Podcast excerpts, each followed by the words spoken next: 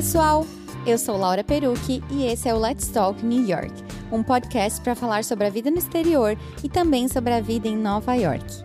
Lembrando que se você quiser comentar esse ou qualquer outro episódio, é só me enviar uma mensagem pelo Instagram, laura Perucci, ou um e-mail laura@lauraperucci.com. Hoje a gente vai falar sobre mudança de carreira no exterior. Eu já falei em diversas ocasiões sobre como é necessário se reinventar quando moramos fora. É começar do zero, nascer de novo, construir uma nova identidade. A gente tem que aprender uma nova língua, se adaptar a uma nova cultura, novos hábitos, construir toda uma vida novamente. Tem gente que vem com emprego, tem gente que se vira, tem gente que se encontra ou que se reencontra.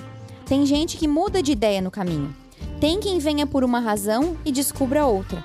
E no episódio de hoje, eu recebo a minha querida irmã Meire, que mora em Paris, na França, há quase seis anos. Meire, seja muito bem-vinda. Oi, Laura. Oi, pessoal. Obrigado pelo convite. A Meire, para quem não sabe, ela é fotógrafa. E quem me acompanha, na verdade, já deve saber disso, porque eu tô sempre exaltando o trabalho dela lá no meu Instagram. Aliás, aproveitem para seguir. Aí o Instagram dela é Flanery Photo. Flanery Photo. Como que a gente pode fa falar esse teu perfil? De falar Flanery Photo, porque é em francês. O que muita gente nem sonha é que a Meire chegou em Paris lá em 2014 por outro motivo. Mas eu queria que a gente começasse esse bate-papo contigo falando um pouquinho do teu background, da tua formação, o que, que tu estava fazendo antes de mudar para Paris, como é que surgiu essa oportunidade. Tu teve outra experiência fora do Brasil antes de Paris. Então conta um pouquinho, quem, quem era Meire? Meire, antes da França, se formou em letras na UFSC, bacharelado, licenciatura, queria ser professora universitária federal de linguística, terminei a graduação, engatei o mestrado, e assim que eu terminei o mestrado, eu já tinha certeza que eu queria fazer o doutorado em linguística para ser professora e pesquisadora. E aí, assim que eu terminei o mestrado e decidi, já sabia que eu queria continuar fazendo doutorado, eu ia prestar a prova para fazer o doutorado na UFSC e na UFPR também, alguma coisa assim. Só que eu terminei o mestrado no primeiro semestre, 2013, isso. Não tinha seleção na metade do ano para o doutorado. Quando eu estava terminando o mestrado, surgiu a oportunidade de passar uma temporada dando aula numa universidade na Holanda. Eu tinha que dar aula de português para estrangeiros, português e linguística. E eu só tinha saído uma vez. Do uma Brasil? Vez? É. é. E aí eu falei, nossa, vou, vou me candidatar para essa vaga, porque, bom, primeiro que ia ser um semestre meio morto, e mas eu sou uma pessoa que tem ah, muitos problemas de autoestima, então eu falei, vou aplicar, mas não vai rolar, mas vou aplicar. Mas aí rolou, e aí eu ia passar um trimestre dando aula lá, e aí eu fui, tive uma experiência de ensino que eu nunca tinha tido. Foi muito legal, adorei. Naquela época também viajei bastante. E enquanto eu estava passando esse trimestre dando aulas lá, eu estava preparando o meu projeto para aplicar para o doutorado quando eu voltasse para o Brasil, porque eu ia voltar para o Brasil, acho, em dezembro. que mais? O que, que aconteceu? Aí era um domingo. Eu não sei quanto tempo faltava para Meire voltar.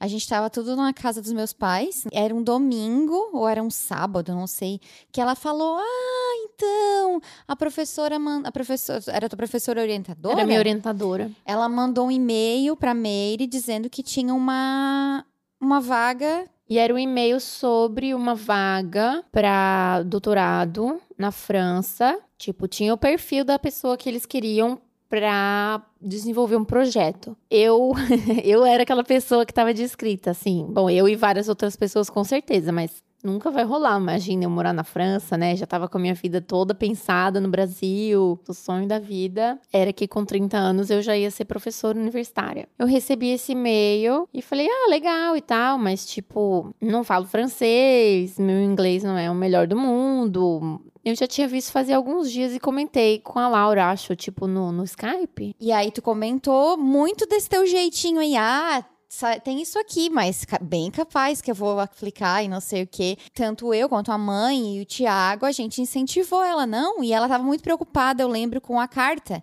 para aplicar. Tinha, eu acho que até a meia-noite do domingo, no caso, 11h59 para aplicar. Eu conversei com vocês, não sei se foi de manhã, e aí vocês falaram: "Ah, por que que tu não aplica?" Eu falei: "Ah, Imagina, é só até hoje à noite, já passou. Ela, ai, mas quando que tu viu? Eu falei, ah, já faz uns dias. Ah, mas por quê? Eu falei, ai, não. Daí ela e o Thiago e a mãe ficaram falando. Eu falei, tá bom, então eu vou escrever a carta. E o Thiago falou que revisava para mim. Tive um retorno agradecendo que tinha aplicado e tal. Eles falaram, ah, a gente vai marcar uma entrevista com alguns candidatos. E aí marcaram, acho que comigo e mais três pessoas. E aí a entrevista também era muito simples. Foi uma entrevista por Skype com o professor que seria o meu orientador, a co-orientadora, e tinha mais um professor que eu não me lembro quem era. E foi isso. E aí fiz e aí toquei a vida. Acho que eu tinha algumas semanas na Holanda ainda. Tinha. E, enfim, e fiz e beleza. E continuei preparando, me preparando para aplicar quando voltasse no Brasil. Passaram alguns dias, bem poucos dias, e aí teve um dia que eu acordei e falei: "Ah, vou dar uma caminhada". E aí acordei, Levantei-me e antes de sair para caminhar, eu falei: "Ah, vou dar uma olhada no meu e-mail", porque em 2013 a gente ainda não acordava e olhava o e-mail no celular antes de levantar da cama. Mas eu lembro que eu liguei o computador e, e tinha um e-mail falando: "Olha, Meire, a vaga é sua". é para começar em janeiro, isso era fim de novembro. E aí o que passou pela minha cabeça, não sei, eu fiquei muito doida.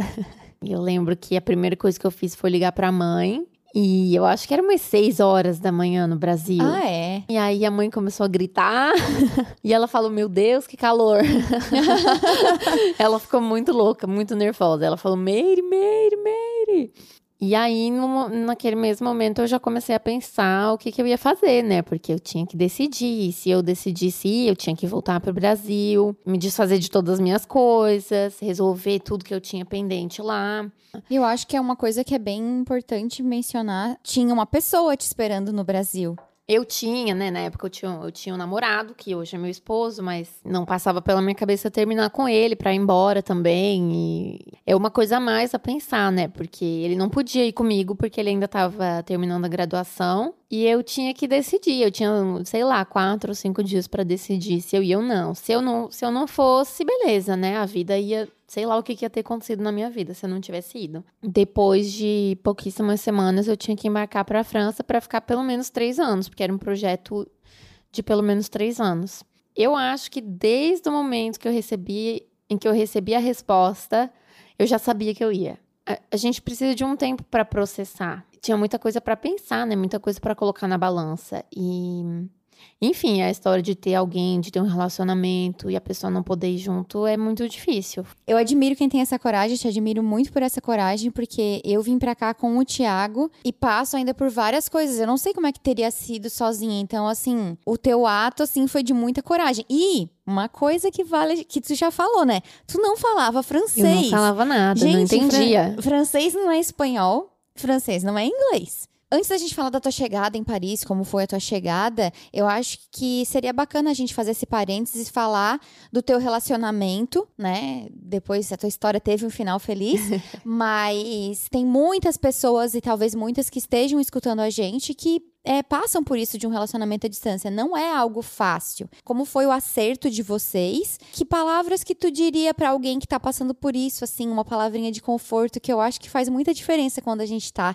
nessa situação? Quando eu mudei para a França, foi no começo de 2014, o Nicolas ainda tinha três semestres da faculdade, então ele só ia se formar em agosto de 2015. A gente ia ter que passar por, no mínimo, um ano e meio de relacionamento à distância até que ele pudesse mudar. E quando eu recebi a, a resposta sobre a vaga, então eu conversei muito com, com a família e com ele tanto ele quanto os meus pais falaram: olha, a gente vai te apoiar, não importa a decisão que tu tomar. Até porque ficar não precisaria de muito apoio, né? Era só, era só, só seguir o plano inicial.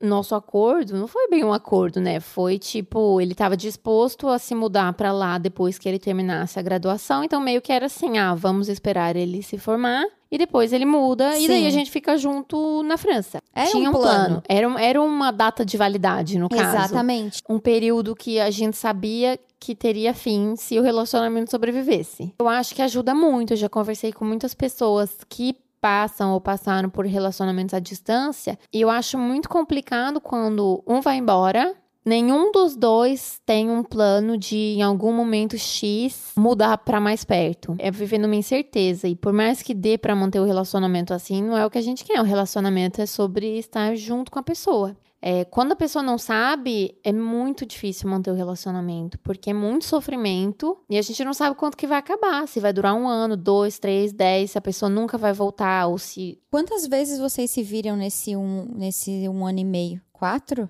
Aí, né? Uma vez ele foi me visitar. No primeiro ano eu devo ter ido para o Brasil umas três vezes. Enfim, e daí na última vez que eu fui, enquanto a gente ainda estava é. à distância, e aí a gente falou, ó, sobreviveu, mas se o Nicolas fosse morar lá, a gente precisaria se casar para ele poder tirar o visto. E aí, na última vez, a gente nunca tinha morado junto, já fazia um ano e meio que a gente estava namorando à distância. E aí eu fui para lá e a gente casou. E a gente casou, no dia seguinte eu voltei pra França e ele ficou. Ela brinca que ela abandonou o marido.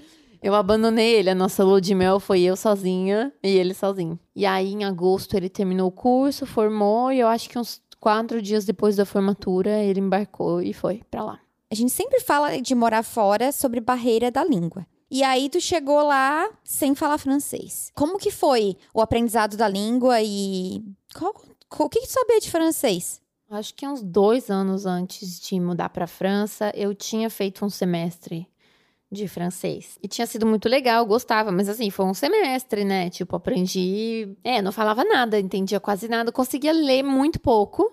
Assim que eu cheguei, para resolver burocracia, eu não teria conseguido sozinha. Então, tinha um. O meu melhor amigo morava lá já fazia vários anos. Já tinha vários anos. É, ele virou o teu Thiago. melhor amigo. É, a gente já era amigo, mas não, ele não era meu melhor amigo, né? E... O Thiago, acho que. É, é bom que ele escute esse podcast, né? Depois manda pra ele. mas acho que é, é legal exaltar, assim, o, o, quanto, o quanto ele foi importante na adaptação da Meire, o quanto ele te ajudou, né, Meire? Quando eu tava ainda na Holanda, que saiu a resposta e tal, e aí ele ficou muito feliz. Ele já falou: ah, já manda as duas roupas pra, aqui, pra cá, pra minha casa para não ter que levar para o Brasil e depois para cá. Então já ali ele já começou a me ajudar. Ele é uma pessoa muito incrível, muito especial na minha vida, mas naquela época foi essencial para mim, porque ele me buscou no aeroporto no dia que eu cheguei e na primeira semana ele me levou para fazer tudo. Ele, ele abriu a, a minha conta no banco para mim, o meu, meu plano de telefone, todas essas pequenas coisas que ele podia fazer por mim, ele fez. Foi muito importante para mim, porque eu teria levado muito tempo para conseguir fazer todas essas coisas, mas tinha coisas que ele não podia fazer. Então, tipo, algumas burocracias na universidade, é... qualquer burocracia, qualquer papelada que eu tinha que fazer, que eu tava sozinha, era, era... tudo era muito mais difícil. As tuas aulas eram em inglês, né? As aulas que eu assistia, porque tinha aula em francês também, tinha curso em francês também, mas não adiantava eu ir porque eu não ia entender no começo, né? E não é só o fato de eu não entender a língua, mas eu não entendia o processo burocrático em si, das coisas que eu tinha que fazer. Porque não é a mesma coisa. Em primeiro lugar, não é que o Brasil não é burocrático. A gente fala que o Brasil é muito burocrático, a França é muito, muito, muito burocrática. Antes de tomar a decisão de ir embora para outro país, é muito importante saber como, como, como tudo funciona. Se, se a gente precisa de um visto, o que mais que é necessário? Como que é o processo para alugar um lugar para morar? Às vezes, algum detalhe pode ser impeditivo para a gente fazer alguma coisa. Não, é, não acho que não dá para chegar com aquela mentalidade de que, ah, lá eu me viro. Uhum né? Uhum, Porque exato. tu tá lidando com tantas coisas quando tu tá morando fora, tu tá, tu tá lidando com a saudade, tu tá num lugar novo, tu não fala a língua. Então, tipo, eu, eu acho que a, o conselho da Meire é muito valioso. Quanto mais a gente puder se informar antes de sair do país, é melhor. E mesmo assim, mesmo se informando, não é garantia de que não vai é garantia. algo easy, né? É um plano da pessoa sair do país e morar num lugar X, é, eu acho essencial aprender o básico da língua antes. Eu não tive tempo, porque eu tive um mês. Eu, quando eu fiz o curso de francês, foi porque eu quis fazer, não foi porque eu imaginei que algum dia eu fosse morar na França. Se eu soubesse com um ano de antecedência, por exemplo, ah, não, daqui a um ano eu vou me mudar, com certeza eu teria me dedicado para aprender a língua. Uma pessoa já me perguntou é, o que eu achava essencial quando a gente estivesse se preparando para sair do país, eu falei, a primeira coisa que eu falei foi aprender a língua.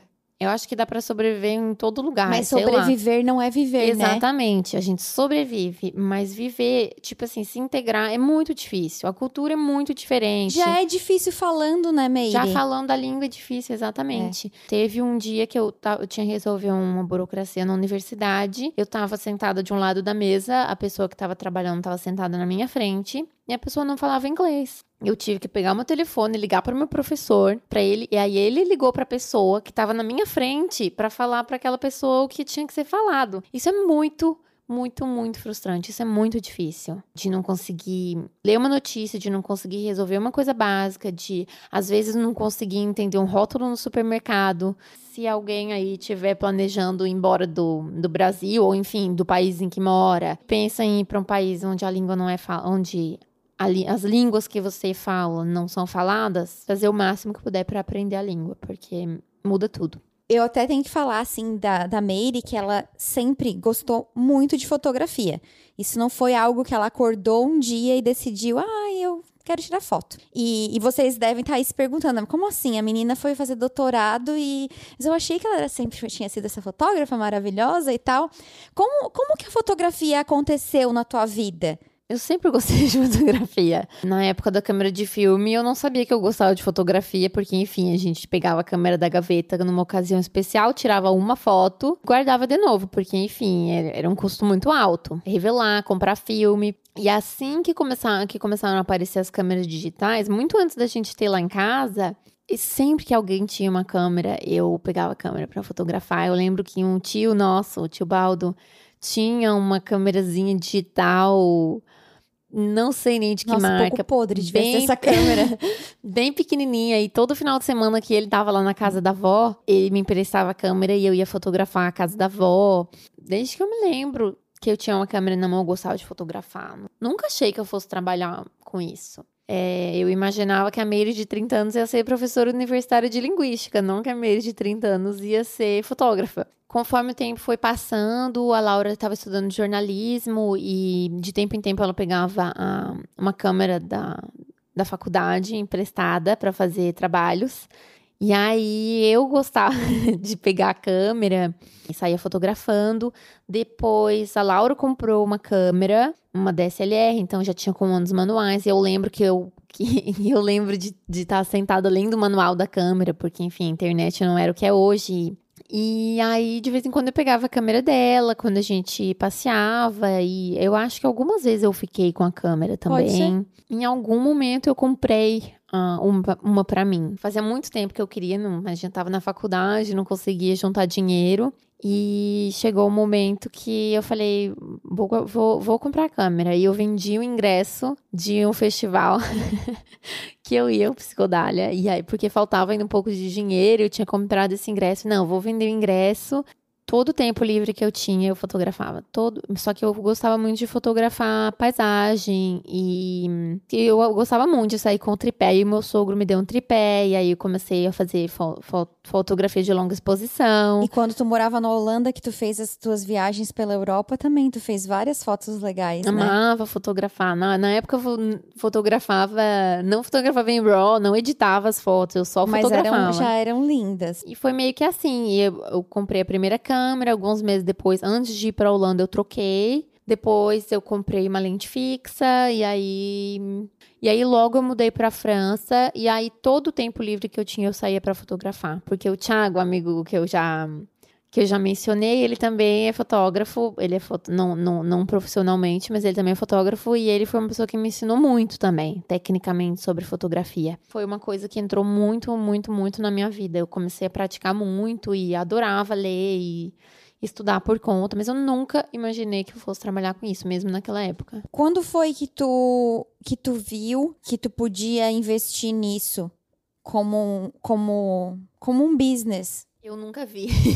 é, tá bom, eu sei. Um, como eu falei, eu fazia eu, muito. A gente brigou várias vezes por causa disso, tu lembra, né? Acho que lembro. Bom, eu fazia muita fotografia de paisagem e tal. Nunca passava pela minha cabeça trabalhar fazendo retrato de pessoas, fazendo qualquer coisa relacionada a fotografar pessoas, principalmente. Mas nunca me passou pela cabeça ganhar dinheiro fazendo foto depois que eu mudei para a França, quando alguém ia me visitar, algum amigo, que eu saía para passear e eu fotografava então esses amigos.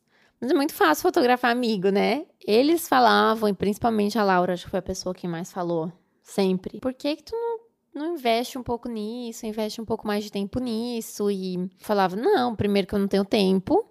Em segundo lugar, é, eu não, não acho que eu vou conseguir trabalhar com isso, porque eu quero ser professora e pesquisadora. E, e aí eu falava, mas como que eu vou, vou encontrar uma pessoa que eu nunca vi, falar com ela e fazer a pessoa se sentir à vontade? Eu sou uma pessoa muito tímida com as pessoas que eu não conheço. Ou eu era, ou eu ainda sou. Mas quando hoje, quando eu tô trabalhando os meus clientes riem da minha cara quando eu falo que eu sou tímida. Esse era o maior motivo, esse era o principal motivo pelo qual não passava pela minha cabeça trabalhar fotografando pessoas, porque não é só sobre fotografar, é sobre uma interação com outra pessoa. E isso para mim era muito difícil de de conceber. É uma história longa, né? Que levou vários anos até eu enxergar que eu poderia e que eu tinha capacidade de trabalhar com isso. A Laura principalmente insistia muito que eu tinha que começar a fazer isso como, como um trabalho à parte. Gente, não, eu tenho que falar, quando tiver lá famosa, eu vou falar. E ela ficava brava comigo ainda. Ao mesmo tempo que eu dedicava os meus fins de semana, meu tempo livre para fotografia, tinha minha pesquisa para fazer. E aí eu me sentia muito culpada também quando eu investia o meu tempo em fotografia. Sabe que, que a tua história me faz lembrar, me faz pensar? Primeiro que a gente é colocado para escolher uma carreira quando a gente não tem nenhuma maturidade para isso. E aí nos é colocado que a gente precisa seguir com aquilo ali a vida inteira. Como que tu vai mudar de ideia com 30 anos? Como que tu vai mudar de ideia no meio do caminho? E não é assim, né? E, e, e a gente não precisa gostar de fazer só alguma coisa. Eu tenho certeza, e tu já falou, a Meire linguista ainda existe dentro de ti. Ela não precisa morrer. A gente pode gostar de outras coisas. E eu acho que essa tua história tem muito a ver com isso, sabe? A Laura tá quase chorando. Depois que o povo começou a insistir muito, é, eu comecei a fazer uns testes, tipo, fotografar amigos de amigos. Quando a gente visitou em 2015, tu deixou eu colocar no blog no final do post que tu fazia ensaios, lembra? E eu não fazia, eu nunca tinha feito na época, mas a Laura insistiu Nossa, muito. foi ah, até que enfim ela Só... aceitou. E aí, em 2016, eu acho que eu fiz o meu primeiro o meu primeiro ensaio remunerado. Foi a Fernanda. Era um, foi, ela tava grávida. E aí eu conheci ela pela internet. Uh, ela me chamou para tomar um café na casa dela. Eu adorei ela. E eu falei, mas Fernanda, não tenho experiência com isso. Ela falou, mas eu quero que seja bem de boa. E eu vi as suas fotos e eu gostei. E aí na noite anterior eu não dormi. E aí eu fiz as fotos dela, foi acho que no final de 2016. E aí depois disso eu devo ter feito assim, mais alguns. Depois eu fiz uma amiga dela que estava grávida também no inverno muito esporadicamente aparecia alguma coisa para eu fazer e aí ficava super nervosa. Eu não resolvi fazer, eu não resolvi agora eu vou fazer trabalhos com fotografia e vou oferecer o meu serviço. Foi uma coisa que foi acontecendo muito paulatinamente. É, eu nunca imaginei que pudesse acontecer. Mas ao mesmo tempo, enquanto esses anos passaram e eu estava desenvolvendo a minha pesquisa, eu era muito infeliz com a minha pesquisa, porque o projeto não era meu. E, bom, entre muitos outros motivos que eu não vou enumerar aqui, eu, não, eu nunca me apaixonei pela pesquisa que eu fazia. E isso era muito difícil, porque um doutorado requer muito, muito, muito trabalho, muita estabilidade emocional. E quando a gente não se apaixona por aquilo, é diferente de repetir um trabalho todo dia que a gente não gosta. Requer que a gente pense na, naquilo o tempo todo. Inclusive, assim, quando você tá tomando banho, tem que ficar pensando naquilo, porque são várias coisas que, que tem que ser estudadas e o projeto não nunca me cativou. Então eu, eu fiz todos, eu fiz vários experimentos, eu tive resultados muito interessantes, eu apresentei minha pesquisa em vários congressos, fui para outros países. Nunca, eu nunca me senti bem. Eu nunca senti que eu era capaz de fazer. Isso foi algo que o meu professor sempre fez questão de conversar comigo sobre como eu tinha capacidade de fazer as coisas e eu não enxergava, sobre como. E uma coisa muito interessante que eu lembro de, de um professor ter comentado uma vez foi que todas as mulheres que ele orientou, ele falou: todas as orientandas que eu tive eram muito capazes, eram muito inteligentes e nenhuma delas enxergava a capacidade que tinha. Não, não, não, não, não acreditavam na própria capacidade, na própria inteligência, na própria. Enfim, não acreditavam em si. E ao mesmo tempo, ele falou: todos os orientandos que eu tive, todos os homens que eu orientei, todos eles acreditavam que eram melhores do que eram. Eu não tô falando que todas as mulheres são, que as mulheres são melhores que os homens, eu tô falando que eles têm mais autoconfiança. Eles têm mais autoconfiança do que a gente. A gente, como mulher, a gente não consegue enxergar isso, a gente não acredita na nossa capacidade, a gente sempre se diminui. Isso foi um algo que não não deixava é, eu não me motivava a trabalhar mais. Então, por mais que eu tenha obtido resultados interessantes, apresentado, e, e que o meu orientador, que era a pessoa que precisava acreditar no projeto, acreditava piamente que eu tinha capacidade de fazer, eu mesma não acreditava. E, enfim, meu orientador também ficou doente. Talvez hum. hoje tu possa enxergar que a, a, fotografia era tua válvula de escape para uma coisa era. que tu não amava fazer. O ano de 2017 foi muito decisivo, porque foi quando meu professor foi afastado e eu fiquei sem apoio, porque eu precisava dele para para continuar desenvolvendo. Eu não estava bem, eu estava muito eu tava muito mal psicologicamente e foi quando eu comecei a fazer terapia, porque não, não, tinha mais. E foi quando eu comecei a fotografar muito. A fotografia no ano de 2017 aconteceu. Eu não, eu não sei o que, que aconteceu. Então tem muita gente que me, que me pergunta, Meire, como que eu faço para começar a trabalhar com fotografia? Eu falo, não sei, porque a foto... não foi algo que eu decidi na minha vida.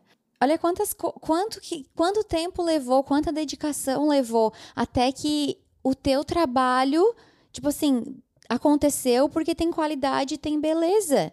É Sim, isso. Eu acho que tem é. Tem outras mas... somas de fatores. Tu tá, na, tu tá numa das melhores cidades do mundo para isso. Com certeza a gente não, não tem que. Não vai negar isso, mas não. o teu trabalho se, se destaca para qualquer lugar que tu vai. Eu acho que isso vale para tudo, para trabalho de fotografia, para trabalho de criação de conteúdo, para qualquer trabalho. Não dá para querer começar hoje e amanhã tá bombando. Foi muito tempo e eu acho, eu me pergunto muitas vezes se teria acontecido do jeito que aconteceu se eu tivesse acordado um dia e falado, vou trabalhar com fotografia. Talvez, talvez teria acontecido, talvez seria diferente, talvez não tivesse dado certo. Eu acho que aconteceu do, aconteceu e deu certo, talvez porque eu não tinha pretensão nenhuma. Eu fiz pou, esses poucos trabalhos no começo, era coisa tipo que eu fazia a fim de semana. E aí, em 2017, quando eu tava muito, muito, muito mal, eu não sei muito bem de onde as pessoas surgiram, assim. Eu acho que assim. foi também um pouco de boca a boca de quem já tinha é, pessoas que recomendavam e, mas assim, de repente, a cada mês tinham mais pessoas interessadas em, em me contratar. Então, chegou o um momento que o meu professor me chamou para conversar, porque, bom, ele estava doente, e aí ele propôs que. Porque eu, eu também não estava muito bem, não era só ele que estava doente, né? Ele propôs que eu tirasse um ano sabático, se é que eu posso chamar assim, um ano sem matrícula na universidade para ver o que, que eu ia fazer, se eu ia continuar a minha pesquisa ou se, ou, enfim, eu tinha um ano sem ter que, que me dedicar à pesquisa, é um ano que não contaria e quando fechasse um ano eu teria que voltar e, e, e continuar e, e finalizar minha pesquisa, né? Porque eu ainda tinha, eu não tinha escrito muita coisa, eu tinha que escrever. Foi a melhor coisa que aconteceu na minha vida, porque por mais que em alguns períodos eu não conseguisse produzir, eu não conseguia me dedicar a outras coisas como eu gostaria, porque culpa.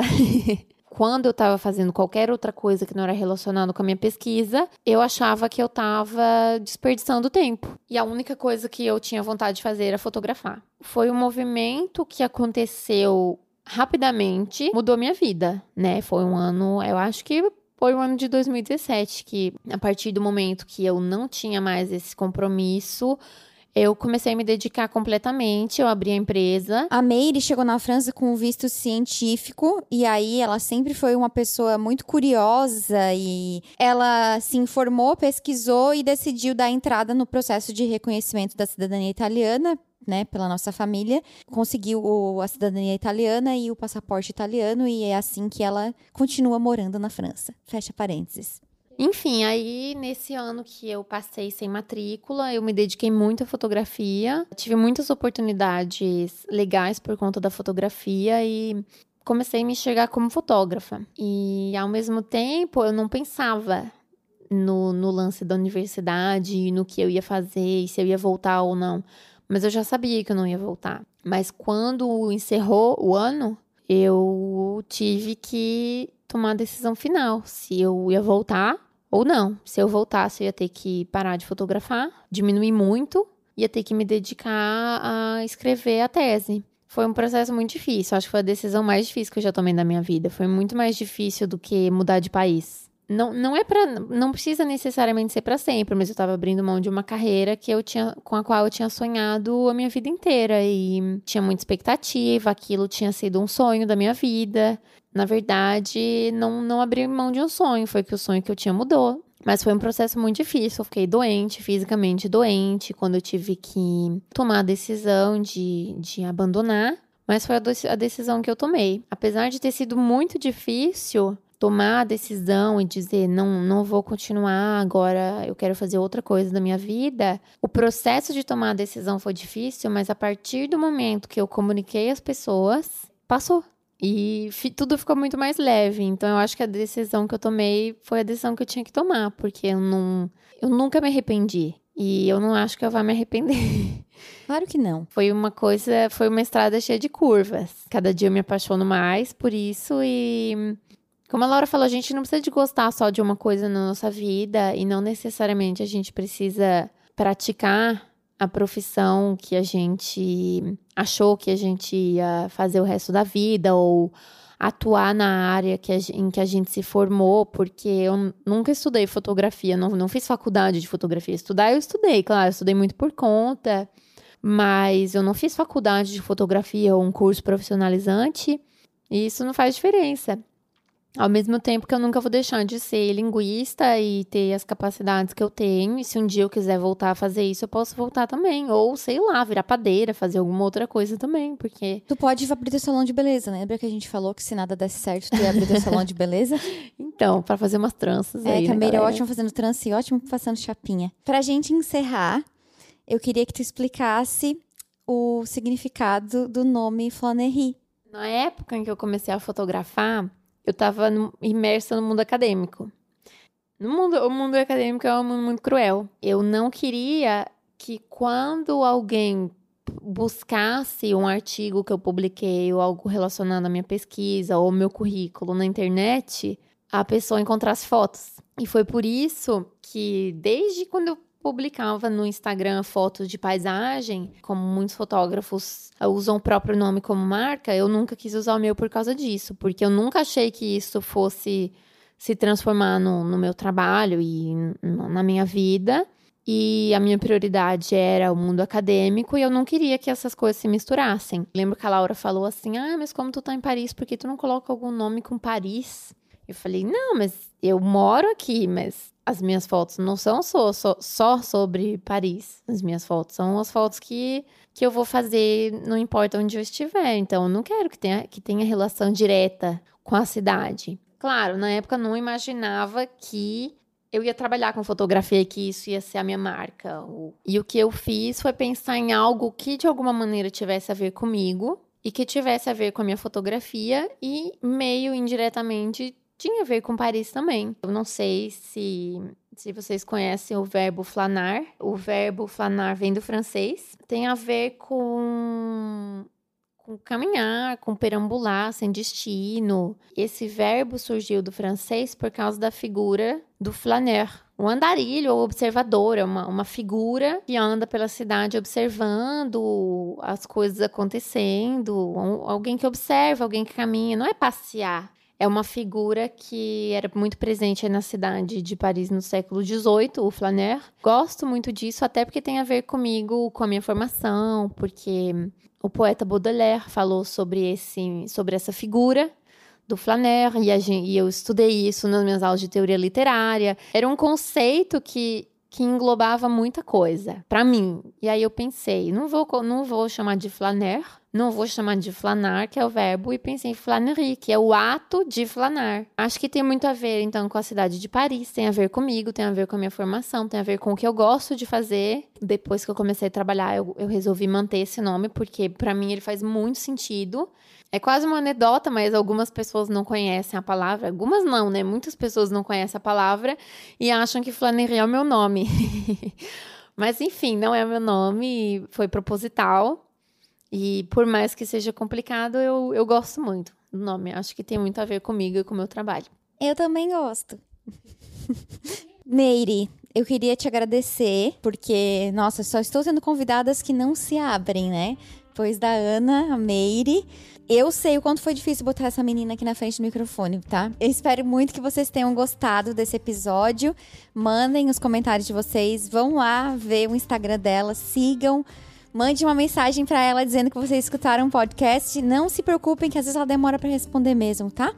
É, mas tá tudo bem. e a gente se fala no próximo episódio. Tchau! Tchau!